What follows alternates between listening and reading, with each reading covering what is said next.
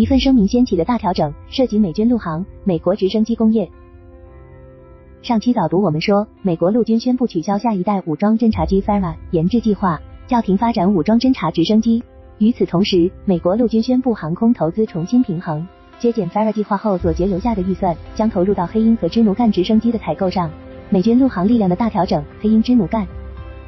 对于黑鹰直升机，美国陆军宣布停止 A 六十伏的生产，转而采购最新的 A 六十兆。十年前，红石防御系统公司赢得了一份合同。采用分包商诺斯罗普格鲁曼公司的数字化驾驶舱来对美国陆军在役的老迈黑鹰 R 六十升进行现代化升级，这便是 R 六十伏。但 R 六十伏在二零一九年的初始运行测试和评估中就出现了软件可靠性问题，加之随后新冠疫情的影响，该项目进度一拖再拖，也出现了成本上升的问题。所以现在美国陆军决定一步到位，承诺在当前多年期合同即将结束的二零二六财年里，再签订一份多年期的 R 六十兆采购合同。对于支奴干直升机，美国陆军此前的计划是不再采购 CH 四十七楼 Block，以腾出预算用于 FVL 未来直升机计划，包括未来远程突击飞机 FRA 和未来武装侦察机 FARA。但今天美国陆军在这一轮的重新平衡中宣布恢复采购 CH 四十七楼 Block。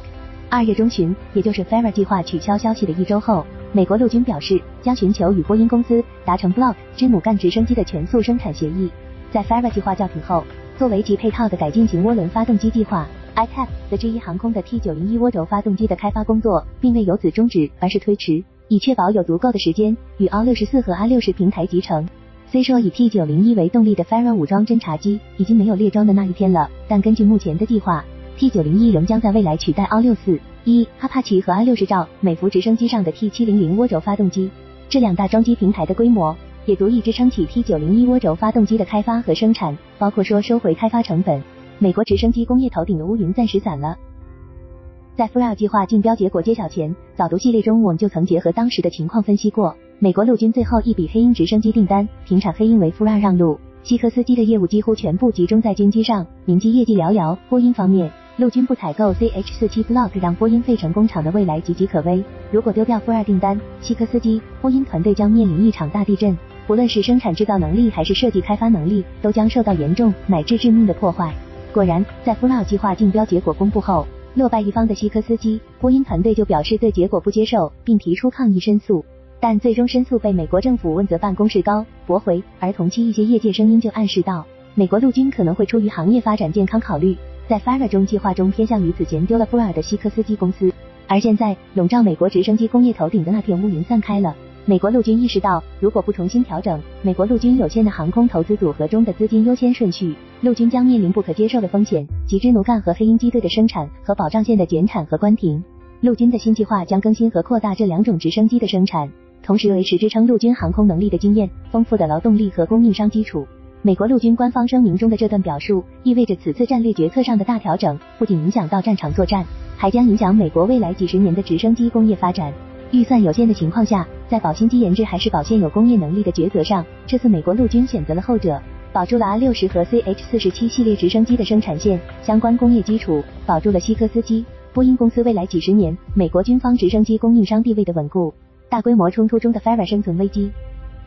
那么，再说回 FARA 计划取消，对于取消的原因，虽然美国陆军官方已经明确了预算方面的航空投资重新平衡和需求上的空中侦察已经发生了根本性变化。但在知名防务博客网站战争地带专栏文章中，还给出了另一个更为具象的原因：大规模冲突与潜在对手的防空实力更强。根据战争地带的取消 FARA 是陆军的正确选择文章观点，俄乌战场上双方直升机都遭受了严重损失，传统直升机的战场生存能力遭到了强烈质疑。那么放眼未来，在任何大规模冲突，尤其是在太平洋地区爆发的中，美国陆军航空兵只会面临更加严峻的防空威胁。届时，一方面是传统直升机在这类冲突的用途可能更加有限，其航程无法跨越大洋，无法做到长途奔袭作战，无法做到从己方安全基地起飞到达战斗区域。另一方面就是，即便 FARA 凭借同轴刚性双旋翼加推进式尾桨的复合构型，在速度和航程上领先于传统直升机，但面对敌方防空火力的枪林弹雨，FARA 的战场生存能力依旧堪忧。该文章分析称，的确，FARA 更快的飞行速度可以在一定程度上提高战场生存能力。飞得快了，在敌方防空火力下的暴露时间缩短，敌人与 FARA 有效交战的反应时间被压缩，FARA 可更快的抵达作战区域，且完成攻击后可更快的脱离。但总体而言，直升机的最大飞行速度增加上一百英里每小时，并不能直接等同于带来强大的防护力。特别是在面对现代化多层次综合性的防空系统时，与直升机飞行员的讨论中，没有人认为速度的提高会彻底改变生存能力。所以，美国陆军取消 f a r a 计划是明智之选。